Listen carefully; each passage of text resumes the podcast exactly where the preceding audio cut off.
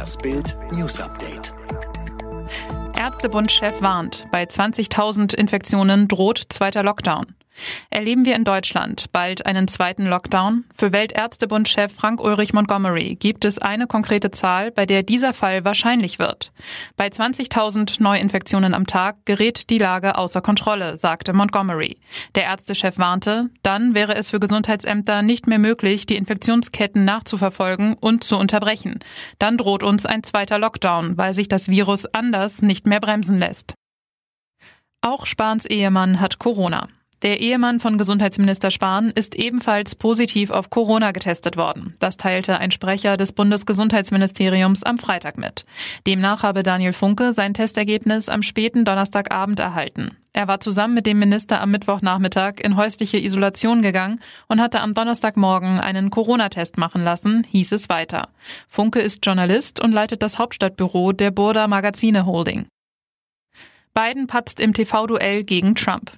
Noch elf Tage bis zur Wahl am 3. November und Präsidentenherausforderer Joe Biden patzte ausgerechnet in der letzten TV-Debatte gegen Amtsinhaber Donald Trump.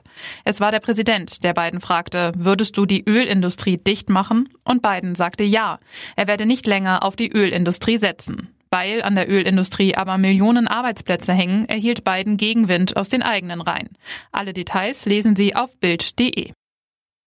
160 Übergriffe in Deutschland, mutmaßlicher Kinderschänder in Frankreich verhaftet. Französische Ermittler haben laut Medienberichten einen 52-Jährigen festgenommen, dem in Deutschland 160 Fälle von Vergewaltigungen und sexuellen Übergriffen vorgeworfen werden. Cosimo C. sei von Deutschland mit einem europäischen Haftbefehl gesucht und bereits am vergangenen Freitag im Elsass geschnappt worden.